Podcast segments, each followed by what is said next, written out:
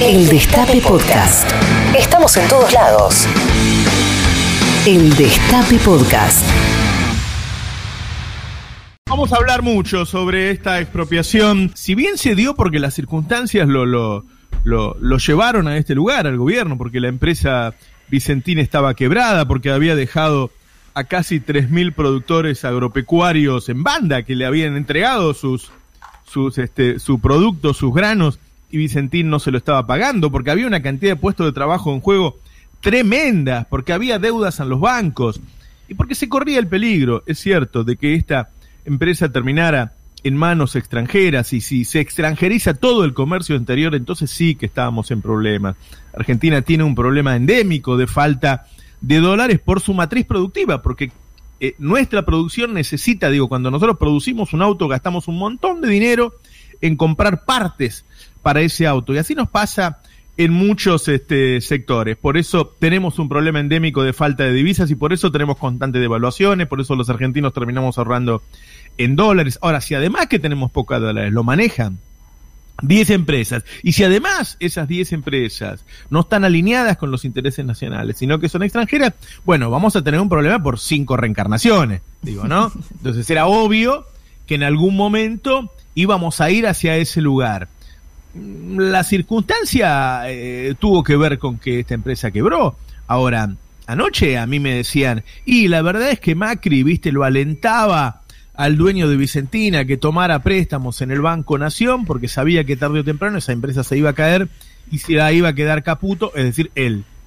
Bueno, ahí empiezan a entrar otras cosas en juego, ¿no? Este, me parece que el hecho de que haya quedado en manos de una empresa como IPF, respetada internacionalmente, eh, con accionistas privados en un 49%, que cotiza en la bolsa argentina, que cotiza en la bolsa de Nueva York, es decir, que tiene el control de sus accionistas por intermedio de la SEC en Nueva York, le da toda la transparencia y por eso no hay críticas del sector empresario. Cuando uno habla con los empresarios o con los consultores que trabajan con esos empresarios, no hay críticas, no hay críticas. No salió Alberto a explotar Techín, salió Alberto a rescatar una empresa que o la rescataba el Estado, que no es el Estado, repito, es una empresa mixta como es IPF, o pasaba a manos extranjeras y entonces sí que éramos un país bananero absolutamente. Así que me parece que, que, se, que, que se hizo esto porque no quedaba otra, como se hizo cuando fue IPF o Aerolíneas, la verdad. Que no es que el Estado estaba mirando a ver con qué empresa se podía quedar. El Estado terminó quedándose con empresas que si no se las quedaba no teníamos aviones o no teníamos petróleo. Así que me parece, y repito un poco lo que, lo, que dijimos en el pase, que se hizo porque era necesario, porque no quedaba otra, que, que se hizo con toda la transparencia que da una empresa que cotiza en Wall Street, que se hizo también para evitar que termine en manos extranjeras, pero de acá para adelante tendrá todas las virtudes que le dé la gestión que se haga. Es decir, eh, cuando se eh, realiza lo mismo con IPF. Uno esperaba muchas cosas, hasta que después IPF quedó en manos de Macri y no sirvió para nada. Así que ahora depende en mucho de qué se hace con eso. ¿De qué se hace con eso? En principio puede ser la puerta para tener un ingreso más fluido de los dólares del comercio exterior. Si en el futuro además sirve para esa palabrita tan importante en Argentina, que es la soberanía alimentaria, bueno, entonces sería fabuloso. ¿no?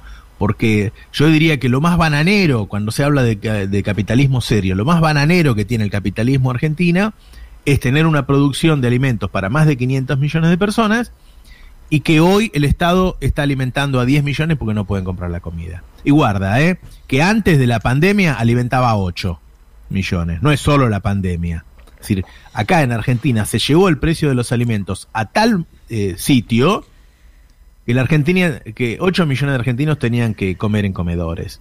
Bueno, de eso se tenía que salir. Así que si ahora sirve para eso, bueno, bienvenido sea. Pero repito, el gran problema Argentina, como de muchos países de la región, es la falta de una burguesía nacional. Si esta empresa actúa con inteligencia para hacer las alianzas que son necesarias, ¿sí? no la pelea de la otra vez, sino las alianzas que sean necesarias dentro del sector, para asegurarnos tener buenas exportaciones, que estos tipos inviertan. Ha invertido mucho el sector agropecuario, ha invertido mucho. No son, no son líderes solamente porque tenemos un buen clima, tenemos buenas tierras, tenemos buenas pasturas. Son, son líderes también porque han invertido mucho. Con esos tipos, con los que invierten, con los que son modernos y qué sé yo, con esos hay que hacer alianzas, hay que ser inteligente ahí adentro. Es una manera, cuando se hablaba de volver mejores y qué sé yo, volver mejores es también volver de manera inteligente. Por eso me parece que no hay una reacción negativa del sector.